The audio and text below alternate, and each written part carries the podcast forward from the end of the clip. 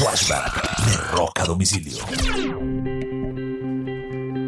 Un 26 de febrero del año 2002, los Bee Gees se suben al escenario por última vez en lo que sería su último concierto.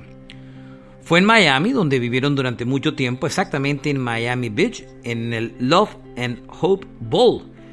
El um, propósito del concierto era totalmente benéfico, era para recoger dinero para una fundación que investiga el tema de la diabetes en el mundo. Este fue el concierto final de The Bee Gees, un grupo del cual solamente sobrevive uno de sus voces y compositores que se llama Barry Giff y eh, hace muy poco le dedicaron un excelente documental que está en HBO Max. Este fue un flashback de rock a domicilio, recordando este último concierto de los Bee Gees.